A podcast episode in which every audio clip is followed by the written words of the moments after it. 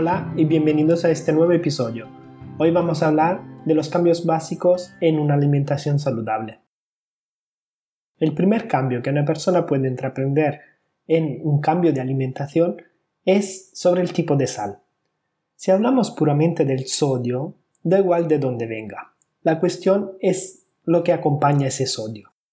La sal no refinada, conocida normalmente como sal marina, suele aportar otros minerales beneficiosos, mientras que la, sal refinada, que es la que normalmente compramos en los supermercados, se eliminan muchos de esos minerales y se añaden artificialmente otros ingredientes.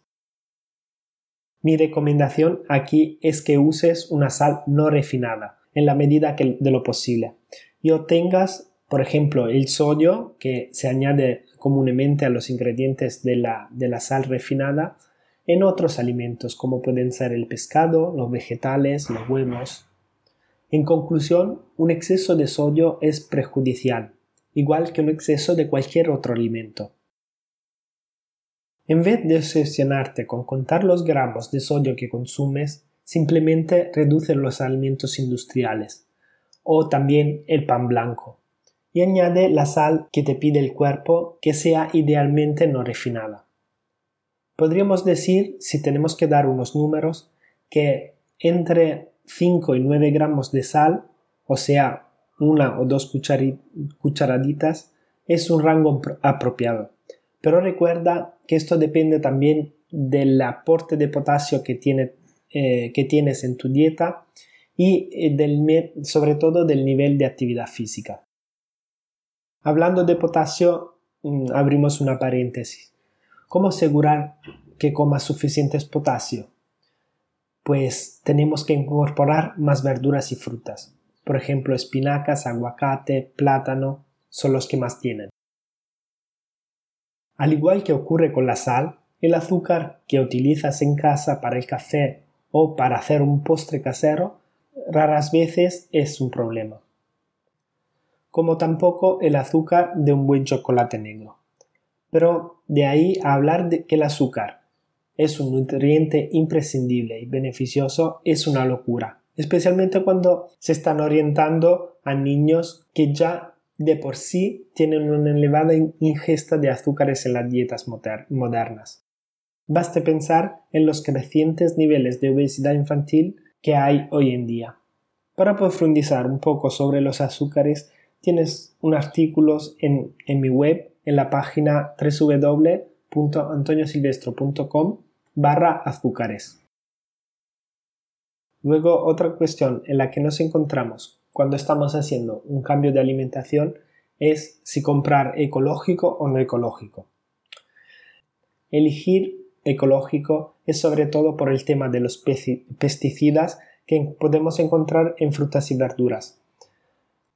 En este caso no es imprescindible comprar al 100% alimentos ecológicos.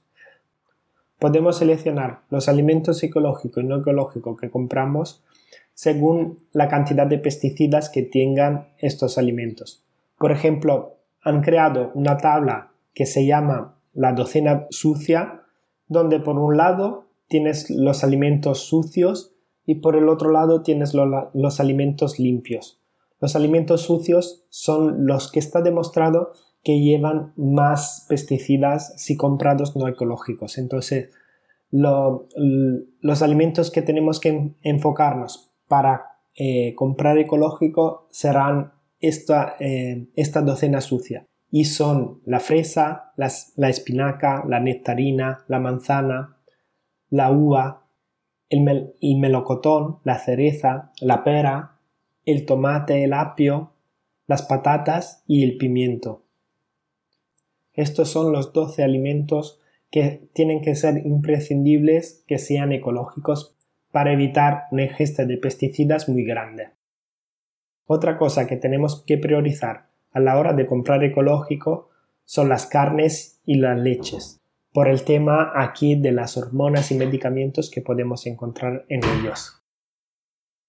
Otro cambio muy importante que podemos hacer en nuestra alimentación es elegir el tipo de aceite correcto. lo que tenemos que priorizar es el consumo de aceite de oliva, sobre todo el virgen extra y de primera prensión en frío. Si puede ser también posiblemente ecológico. Dentro de las propiedades del aceite de oliva virgen extra están los llamados compuestos polifenólicos. Dentro de estos hay diferentes tipos de antioxidantes que son compuestos que ayudan a regular varios procesos corporales, como por ejemplo la gestión del colesterol. Por ejemplo, el óleo cantal es un polifenol, un compuesto químico presente en el aceite de oliva virgen extra y especialmente en algunas variedades. Es responsable de su sabor ligeramente picante. Algunas investigaciones sugieren que el óleo cantal tiene efectos antiinflamatorios, como los que encontramos en los medicamentos antiinflamatorios no esteroideos, como el ibuprofeno. Además, tiene propiedades anticancerígenas, siendo capaz de atacar a las células cancerosas sin dañar a las células sanas del cuerpo humano y efectos retrasados de neurodegeneración asociado al envejecimiento. Otro aceite muy bueno que podemos usar en nuestra cocina es el aceite de coco y también aquí tiene que ser virgen extra y de primera prensión en frío. El punto fuerte de este tipo de aceite es la resistencia a las altas temperaturas. El aceite de coco viene utilizado sobre todo en la nutrición y la medicina ayurveda. Por ejemplo, en las recetas del menú ayurveda que encuentras en el club Ahí se usa en todos los platos el aceite de coco. En general, tenemos que priorizar el consumo de grasas saludables. Por eso el aceite de oliva y el aceite de coco. Y desde ahí evitar el consumo de grasas no saludables. Y la mayor fuente de grasas no saludables en nuestra dieta son las bollerías y los productos industriales, además de las frituras. Estos son los cambios básicos que puedes intraprender en tu alimentación. Si no lo has hecho, empieza por aquí.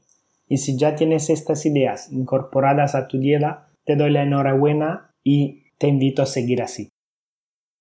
Igualmente, en cualquier caso, espero que hayas, que hayas aprendido algo nuevo en este episodio y si te ha gustado, como siempre, déjame un comentario en iVoox o una evaluación en iTunes, así me ayudará a llegar y a ayudar más gente.